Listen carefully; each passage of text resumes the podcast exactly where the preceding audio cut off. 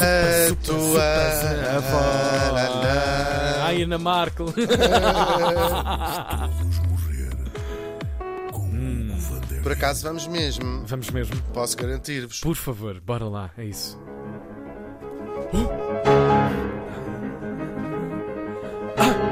Pois é, neste dia, É. Tem que ser assim. Speed. 1919, morria em Middelburg, na Holanda, aos 48 eh, anos, o fabricante de lentes Hans Lipperhey. Tão novinho. Estou novinho, 48, anos. anos. Mas já fiz muito dinheiro. Já fez muito dinheiro. Hans nasceu por volta de 1570 em Wessel, na Alemanha, mas depois vai se mudar para Middelburg, que é a capital da Zelândia, a província mais a sul na, eh, nos Países Baixos. Aqui não se pode mesmo dizer Holanda, porque Holanda é outra província mais lá ao pé.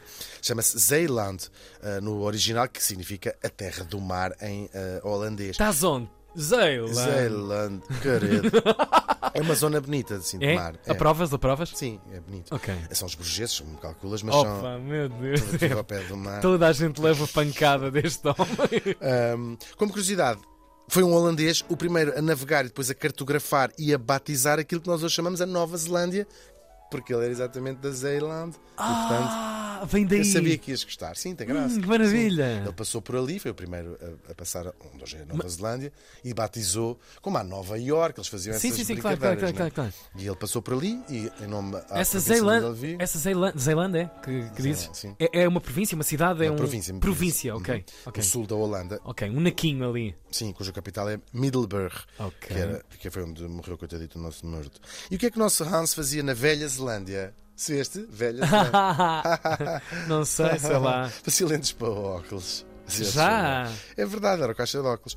Por acaso, é engraçado que eu estava já a contar com essa pergunta, porque às vezes nós ficamos. Mas sé- no século XVI. havia Disseste um óculos. exatamente 1600. Mas é Que verdade, era diabo até é um, já era um objeto até bastante comum. Nós sabemos que já os gregos e os romanos antigos clássicos usavam objetos para facilitar a visão. O imperador Nero, por exemplo, há relatos disto, usava uma esmeralda transparente, não é? Claro. como lupa, mas era usado só, portanto, tinhas uma coisa escrita e Claro. passavas a lupa ali e aquilo hum, aumentava. Por acaso é curioso porque o homem, quando será que o- a espécie humana se apercebeu Percebeu que não estava a ver que não bem. estava. Eu digo assim, Eu não estou a ver Quando bem. eras O que é, que é o comido. não ver bem, não é? Era seres comido pelo leão, com certeza. Pois, pois, pois. Não, não vi o leão. Ah, pá, estavas Não é. a vi o dormir. leão. Exatamente.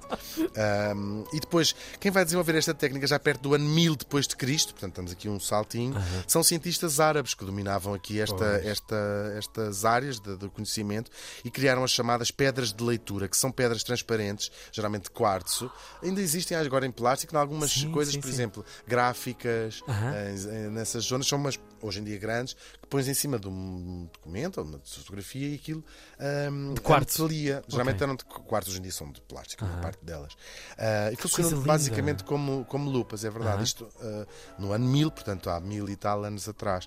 Ahm, aquilo que nós hoje já conseguiríamos identificar como óculos vai aparecer em Itália no final do século XIII, 1200 e tal, e são basicamente ainda duas lupas unidas por uma armação que se apoia no nariz. Já reconheceríamos como são os óculos. Os óculos, claro, São os claro. óculos. Numa, numa, numa, numa imagem, uma representação qualquer Claro, para nós, dizemos, são- no são presente já, óculos, já são os claro. óculos. Há relatos de que o Marco Polo teria encontrado este tipo de óculos nas viagens que ele fez na China, também nesta altura, século XIII, mas nem ele escreveu sobre o assunto nunca e nem existem outras fontes que falem disso. A verdade é que no Oriente, na China, por exemplo, aparecem mencionados só pela primeira vez no século XV ahm, e claramente di- dito que era um produto de importação ah, europeia, portanto eles nasceram mesmo ali na zona de Itália. A certa altura começam também a aparecer na arte, em retratos. A primeira vez é na cara de um cardeal, em 1453, a primeira pessoa a ser retratada. Já viste essa, já com os essa, óculos. essa, essa, essa imagem? Já viste? Já, já, já. Ok, Pode ok. Ah, ser procurada na, na net, é, é bastante engraçado. Uau. Parece-nos uma coisa ah, quase anacrónica, não é anacrónica, Sim, sim, sim. parece, Parece que é estranhíssimo, estranho. Sim, aparecerem ah, essas, essas figuras. Nesta altura já eram óculos de vidro e já se usavam lentes côncavas ou convexas,